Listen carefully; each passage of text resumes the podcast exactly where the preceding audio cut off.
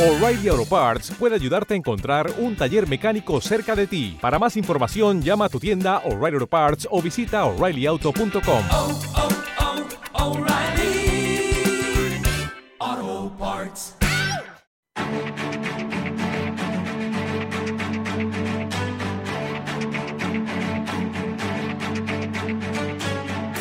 En Capital Intereconomía, el consultorio de bolsa. Esto es Radio Intereconomía, arranca aquí nuestro consultorio de bolsa 91 533 18 51, si lo prefiere 609 22 47 16. En este teléfono nos pueden mandar mensajes de texto o mensajes de audio. Hoy miércoles, como cada miércoles, Miguel Méndez, analista independiente. Miguel, ¿qué tal? Buenos días. Buenos días, Susana, ¿qué, ¿Qué tal? ¿Cómo vas? Yo muy bien. Así, pues se ha dormido. Ay, qué bien se duerme, por favor, con la colchita hasta arriba. Ay, La verdad Me que hoy sí, ¿eh? Hoy, Sí. hoy ha, hoy ha Ay. refrescado, sí, Oh. pero nos va a durar poco la alegría, creo yo. Bueno, es verano, es normal, es que ahora estamos ahí en momento primavera. Primavera dentro del verano, pero para coger el verano con más ganas y con más fuerza. Estos calores son malísimos, hay que Ya, estar fuera de sí, Madrid ya. Sí, sí. El otro Pero día bueno. me decía Rubén, hay que estar dentro de la piscina, porque así no gastas. Ni Así, aire total, acondicionado, ni gasolina, ni nada de nada. O en las terrazas. Sí. Así que no, porque ahí gastas. Y como está la inflación como está, es mejor que no.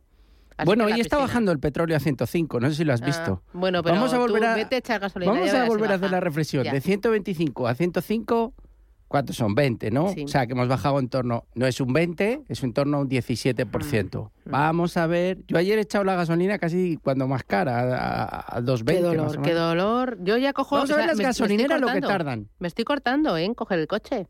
Es que Ya tú- me lo pienso. Tú antes te planteabas un viaje y no Bueno, pensabas en el coste de de gasolina. y tal. Digo, no, no, es que no me Ah, bueno, compensa. total. Ahí también Nada. gasta mucho. ya. Oye, ¿el mercado qué? ¿Cómo lo ves?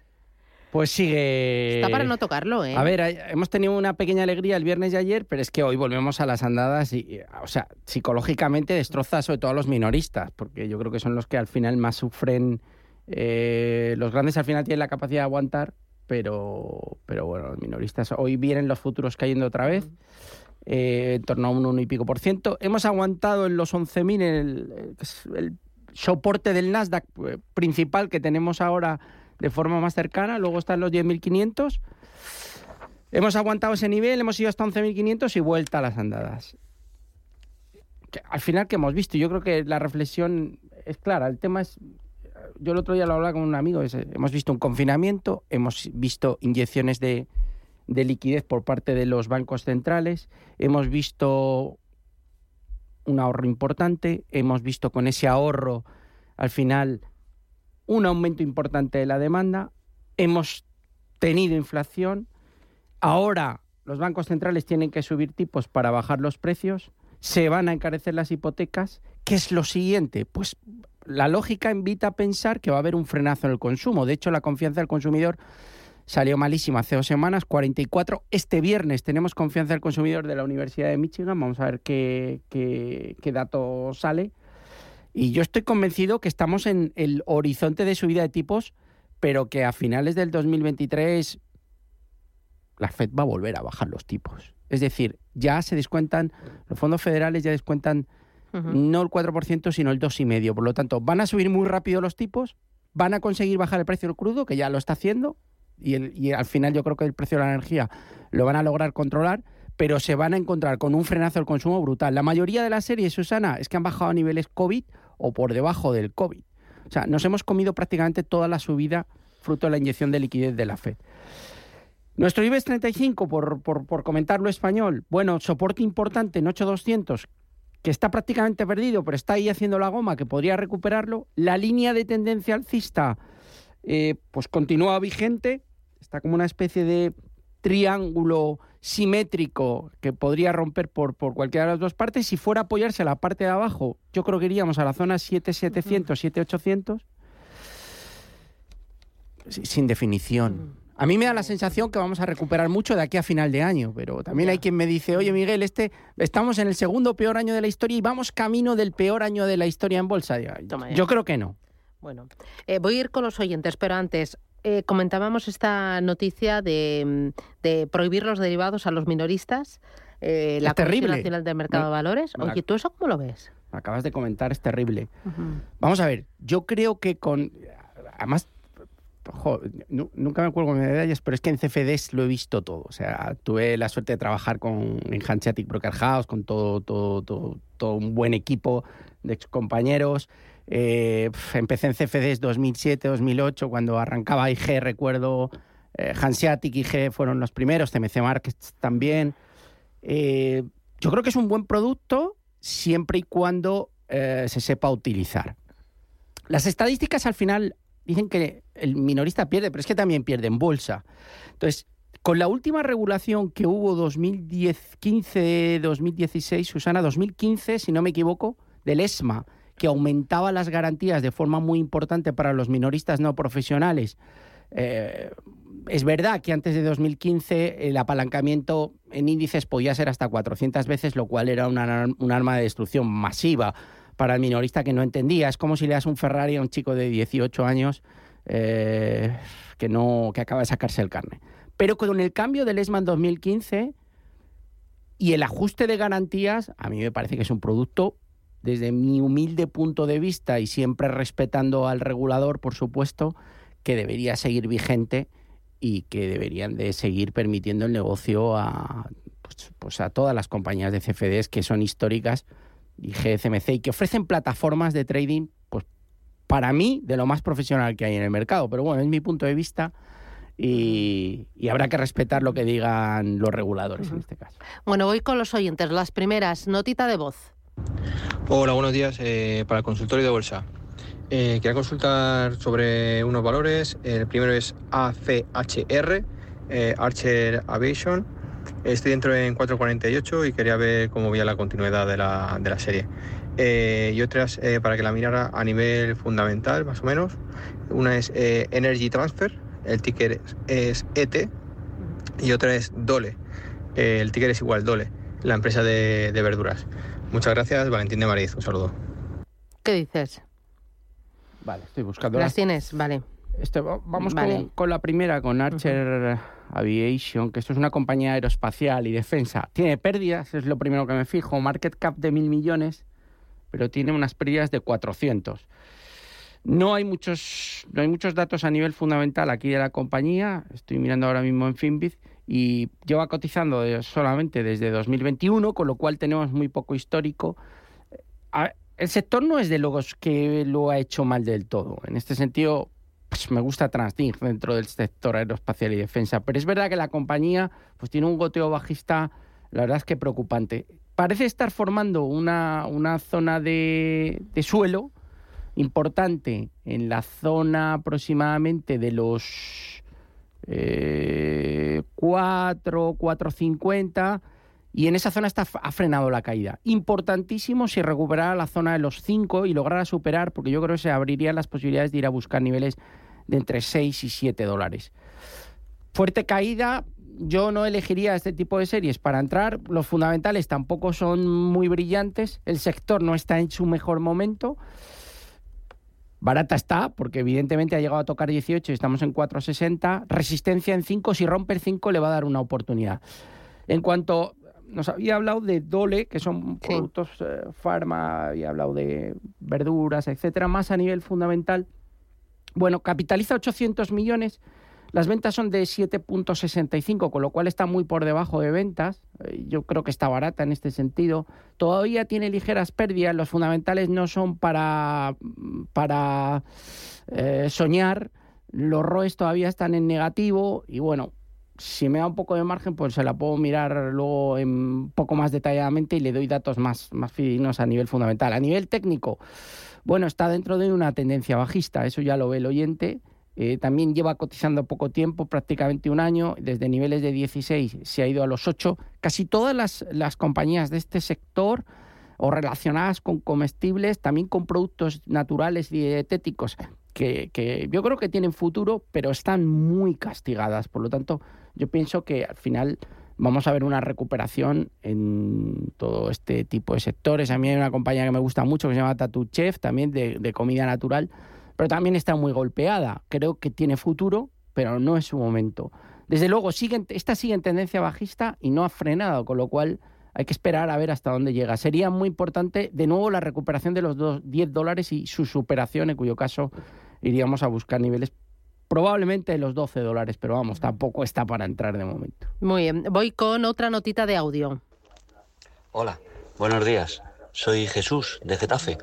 Para el señor analista, por favor, tengo compradas Bankinter a 603 y Telefónica comprada a 453. Por favor, ¿cómo ve para poder mantenerlas y sacar algo de beneficio? Muy bien. en breve. Y si pudiera echar un vistazo a SACIR para poder entrar, Vale. soportes y resistencias. Vale. Gracias. Mm, Bank Inter y Telefónica, ¿mantiene o vende? Bueno, las dos están en precio, yo mantendría. O sea, los bancos lo han hecho muy bien en los últimos tres días, todos, BBVA, Caixa, Sabadell, Bankinter, Triángulo Ascendente Formación, tiene una resistencia muy importante donde está ahora, que es su precio, 605, pero me da la sensación que va a romper y puede ir a buscar niveles de entre 650 y 680, por lo tanto, sí que las mantendría sin duda. Telefónica, hoy era de las pocas que estaban positivo, y a mí eh, me sigue gustando porque creo que está aguantando bastante bien la caída del IBEX y que tiene posibilidades de ir a buscar la parte alta del canal que se encuentra de nuevo por los 4,95. Por lo tanto, también mantendría soporte por la parte de abajo, niveles de 4,35. En el caso de SACIR, pues la voy a sacar y, y la comentamos. SACIR era para entrar. SACIR era no para sé entrar. si ya llega tarde. A mí personalmente, yo ahora mismo no entraría en la serie. Está en, un- en niveles de 2.38, va a apoyarse en la parte baja del soporte, se ha alejado bastante de, de- de la resistencia que tenía en niveles de 2.70. Es verdad que podríamos pensar que hay que comprar en soporte, pero es que hay series que están aguantando mejor esta última caída del IBEX 35. Por lo tanto, eh, igual que en las otras dos le, le comentó que sí, en el caso de SACIR me mantendría fuera. Vale. Eh, consulta a través del eh, número 609 22 47 16. Dice para el consultorio de bolsa, ¿cuál de las tres opciones ve mejor para entrar? Fomento de construcciones y contratas, AEDAS Homes o Fluidra. AEDAS, FCC o Fluidra. Bueno, vamos con ellas.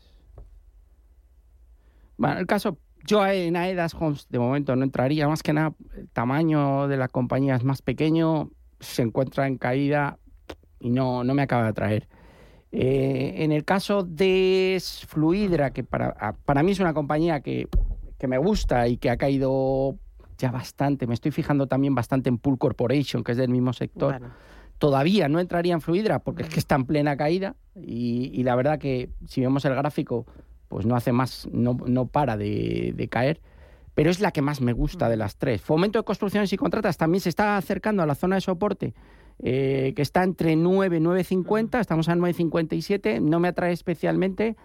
Yo vigilaría a Fluidra y en cuanto haga una reversión de la tendencia bajista, pues empezaría a vigilar niveles. Ahora mismo, hasta que no superase 22.50 no entraría, estamos en 20.70.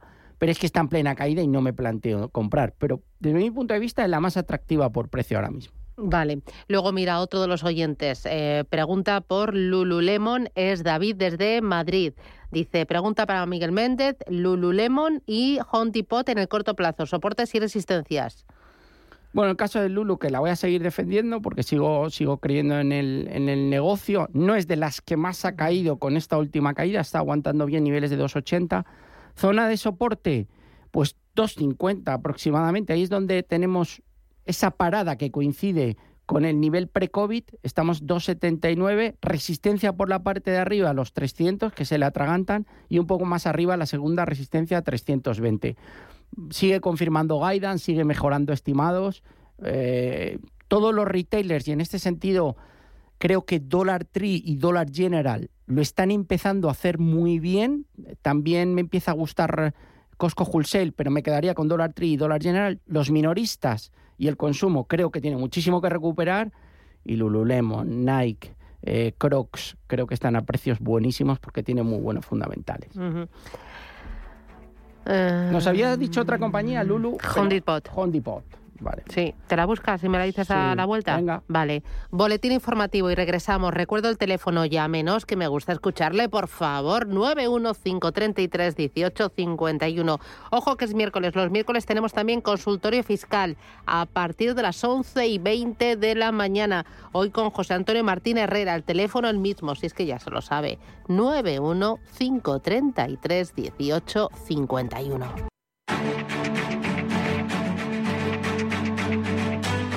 En Capital Intereconomía, el consultorio de bolsa.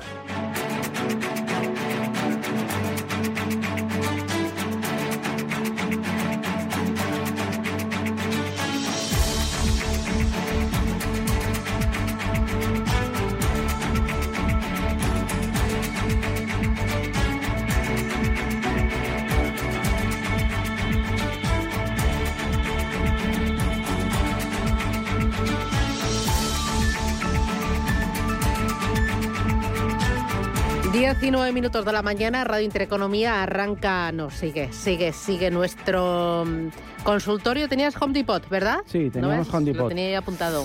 Esta es una serie que tiene buenísimos fundamentales, eh, Susana, y este recorte que ha tenido desde 4.20 a 2.69, yo creo que es ideal para tomar posiciones porque la tendencia a largo plazo, pues es que podemos echar la mirada atrás, es, es de continuación alcista. Es un recorte porcentual similar al del COVID.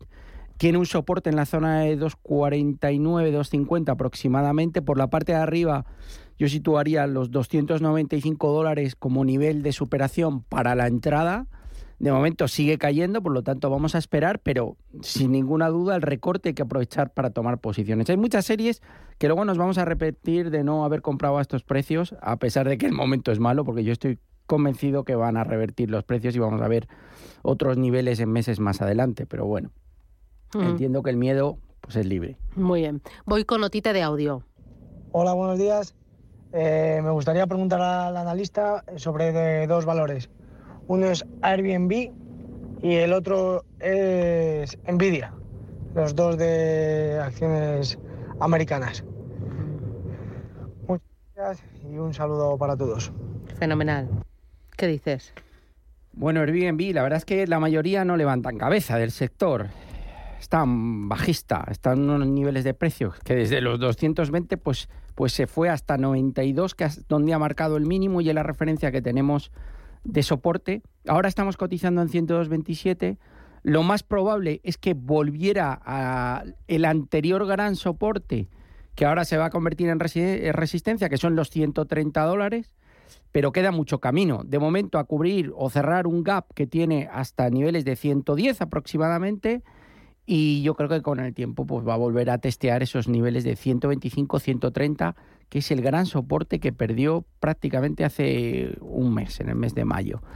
Eh, de momento, aunque parece que vamos a vivir una temporada histórica, todas las compañías del sector, a excepción de Booking, que lo está haciendo bien, Marriott Internacional y Delta Airlines es la que salvo dentro de las aerolíneas, pues de momento no, esto no da para mal. Los cruceros están hundidos y pues eso, intentar buscar la zona 120-130 y la referencia de soporte 92. Creo que lo va a hacer, sí, pero va a tardar unos meses.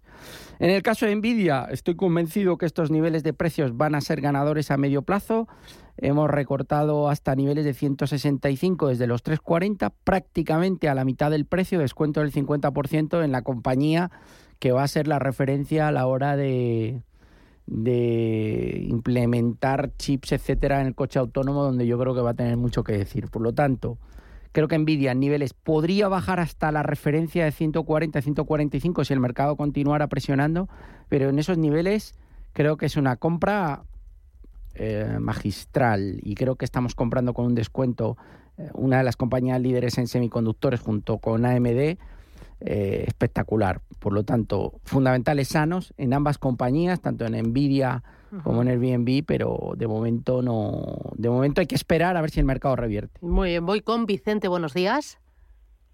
Sí, hola, buenos días. Hola. Eh, mire, quería preguntar a, a don Miguel por eh, una compañía, eh, Polestar, es una compañía, es el coche eléctrico de, de Volvo que empieza a cotizar en, el Nasdaq el próximo martes sale a, a 10 dólares y algo. y, y quería saber si es eh, buena idea entrar en, en estos precios, en, en- en cotizaciones en valores que, que debutan en el mercado. Y la otra que estoy haciendo cartera con ella, que la conoce ella desde, eh, es Intuitive Surgical. Llevo eh, mucho tiempo, pues como si fuera un fondo para mí, haciendo aportaciones periódicas y quería saber más o menos si, eh, si- dónde podría estar el suelo, un análisis de la empresa. Fantástico. Pues nada, muchas gracias por todo. Pues gracias, muy amable. ¿Qué dices? Bueno, más que de esa compañía que ahora le vamos a responder, eh, XPN ayer anunciaba eh, 200.000 vehículos vendidos en la semana, lleva dos, dos sesiones subiendo muy fuerte, ayer arrastraba a todo el sector, está a niveles de 30 dólares, también lo está, está mejorando NIO, yo creo que empieza a mejorar un poco la perspectiva sobre el coche eléctrico, por lo menos llevamos una semana bastante buena, por lo tanto probablemente esta compañía que va a salir a bolsa pues sale en un- dentro de un ambiente un poquito mejor que hace unas semanas. Sobre si es buen, bueno entrar el primer día, mire, eh, y, y saludo a Vicente, que es un histórico de, de la casa asturiano y nos llama habitualmente. El día que salga, normalmente se va a revalorizar fuerte. Normalmente hacen eso en Estados Unidos, pero usted no puede acudir al precio como si dijéramos de oferta, de OPV, porque ese está reservado para inversores americanos. Por lo tanto, cuando salga ya va a salir con X porcentaje de subida sobre si es bueno entrar el primer día. Sí y no. Depende del porcentaje que suba. Pero bueno, si cree en la compañía, pues podría posicionarse justo en el momento de la salida al mercado. Eh, nos había preguntado por Intuitive Surgical. A mí esta compañía me encanta. Sistema Da Vinci, siempre hablo de ella. eh, hace las cirugías por ordenador. Hizo un split en niveles de 300. Está bastante castigada, estamos en 194 y me parece perfecta la idea de ir comprando poco a poco y bajando el precio promedio porque mm, es verdad que está en 10 veces ventas el, el market cap, estamos en 69 mil millones frente a 5 mil de ventas, el forward pair estamos en 33, los niveles de crecimiento son buenos, tiene un ROE de 14 que me parece muy interesante, pero yo es que en esta compañía, aparte del split, sigo creyendo. Do- ¿Hasta dónde podría llegar? Mire, ha perforado tanto la línea de tendencia terciaria como la secundaria. Va camino de la primaria, de la principal, que viene construyendo desde 2016, que pasa por la zona de 162 dólares. Yo no creo que vaya a llegar ahí y sigo apoyando. Ha hecho dos módulos simétricos bajistas, va por el tercero, creo que va a haber fallo de tercero. Y si vuelve a recuperar los 200, 210, creo que sería un buen momento para la entrada. Sigo apostando por la serie y me parece muy buena su idea. Ir comprando poco a poco. Vale, voy con Pedro. Buenos días. Hola, buenos días. Hola, Pedro, ¿de dónde llama? Eh, de- desde Madrid. Muy bien, dígame. Esto, mire, quisiera preguntar por Sortel, que las tengo carísimas, y entonces quisiera el consejo del analista, a ver si tengo que venderla o porque pierdo bastante. Entonces, a ver si puedo mantenerla o venderla o a ver qué, qué me dice. Muy bien. Y luego también le quiero hablar de, de esto, de una empresa, ¿cómo se llama? ¿De cuál? Bueno, no será muy importante, digo yo, si nos acuerda. Sí. No, no. El, el. Ah, el ECNOR, vale, vale, vale, vale. El, el sí. A ver, eh, soporte y resistencia, a ver si se puede entrar en esa Muy bien. compañía. Pues estupendo. me. Le ayudamos. Vale, gracias. muy amable. ¿Qué dices? Bueno, el caso de Soltec, si no le hace falta el dinero, yo mantendría. Está cerca de los mínimos, 3,92, no nos ha dicho exactamente el precio, pero imagino que está mucho más arriba. La tendencia es bajista, es que todos los máximos son decrecientes, pero parece ser que en la zona de 3,20, 3,30 está intentando hacer mínimo y por qué no podría intentar un rebote que le llevara a las cercanías de los 5. Eh, no es el momento todavía de las renovables. Es verdad que hay renovables que lo están haciendo bien. Enerside lo está haciendo muy bien. También creo que Solar Profit puede tener recorrido. Green Energy está en un buen momento y sigo confiando en Solaria. Es verdad que Soltec es de las que peor lo ha hecho, pero me da la sensación que si no necesita el dinero, yo, las mantendría en cartera. En el caso del ECNOR, bueno, la estructura, la verdad es que no tiene mal aspecto. Está cerca de niveles eh, máximos que están en los 13 euros aproximadamente. Ahora estamos cotizando a 11.25 para cómo está el mercado. Me parece que en el momento que recupere un poco el IBEX 35 vamos a volver a retestear ese nivel de resistencia en 13. Si me gusta y también si está dentro las mantendría. No es una serie que me encante por el tamaño de la compañía, ya que es pequeña capitalización, pero el aspecto técnico después de este último recorte no es malo porque no estamos lejos de los máximos y creo que en cuanto recupere el selectivo volverá a niveles de 13. Por lo tanto, a esperar y mantener. Vale, voy con nota de voz. Buenos días. Mi nombre es Alejandro y para el consultorio de bolsa quisiera saber que el analista me analizara a Cerinos. Ayer entré a 10, 10. ¿Hasta dónde puede caer? Gracias. Soportes y resistencias. A 10 días compradas. Bueno, el movimiento de hoy no es bueno porque está bajando bastante también ArcelorMittal, que la he estado viendo esta mañana. Está llegando a la zona de soporte. A mí me da la sensación que va a caer algo más. Pero si está dispuesto a aguantar, tiene un soporte muy importante a- en alrededores de 9,40, 9,50. Mm, ¿Podría caer hasta ahí, que es otro 4% adicional? Sí, pero normalmente esa zona está sirviendo de soporte. Por lo tanto, si está dispuesto a aguantar hasta ahí, mantenga. Si no, eh, pues ejecutar stop. Sin más. Yo creo que no es mal precio al que ha entrado y creo que en las próximas sesiones podrá tener opciones a venderlas por encima de su precio. Pero tiene que aguantar un poco la volatilidad de hoy, que va a estar bastante penalizada, y mañana a primera hora, que yo creo que también va a seguir penalizada. Si es así, 10-20 creo que será un precio en el que podrá ganar algo de dinero y podrá venderlas en entornos de 10-50 a 11, pero le va a tocar esperar unas semanas. Vale, voy con última notita de voz. Hola, buenos días. Mi pregunta para Miguel Méndez es sobre B semiconductores, Enagas y Meta. A ver cómo los ve. Venga, gracias. Un saludo. Muy bien, ¿por cuál empezamos? Por B semiconductor. Vale. Bueno, eh, como todos los semiconductores, recortes de la zona 90 a 47, 50%, muy parecido a Nvidia. Eh, prácticamente niveles otra vez pre-COVID. Casi, casi, casi. Estamos ahí cerca que fueron los 43. Podría bajar hasta ese nivel, 43, 44, yo creo que es la siguiente zona de referencia de soporte. Yo creo que aquí la bajada está casi hecha. Es decir, ¿puede bajar algo más? ¿Puede bajar otro 10 adicional? Sí. ¿Hay más recorrido al alza que a la baja? Sin duda. ¿Es probable que en los próximos seis meses haya una recuperación fuerte del sector, igual que el sector software? Pues creo que sí. Por lo tanto, no sé dónde está o si quiere entrar, pero hay que empezar a tomar posiciones en, en- en la serie. Sí me gusta la compañía. En Agas. ¿La Ah, tienes? Sí. Vamos.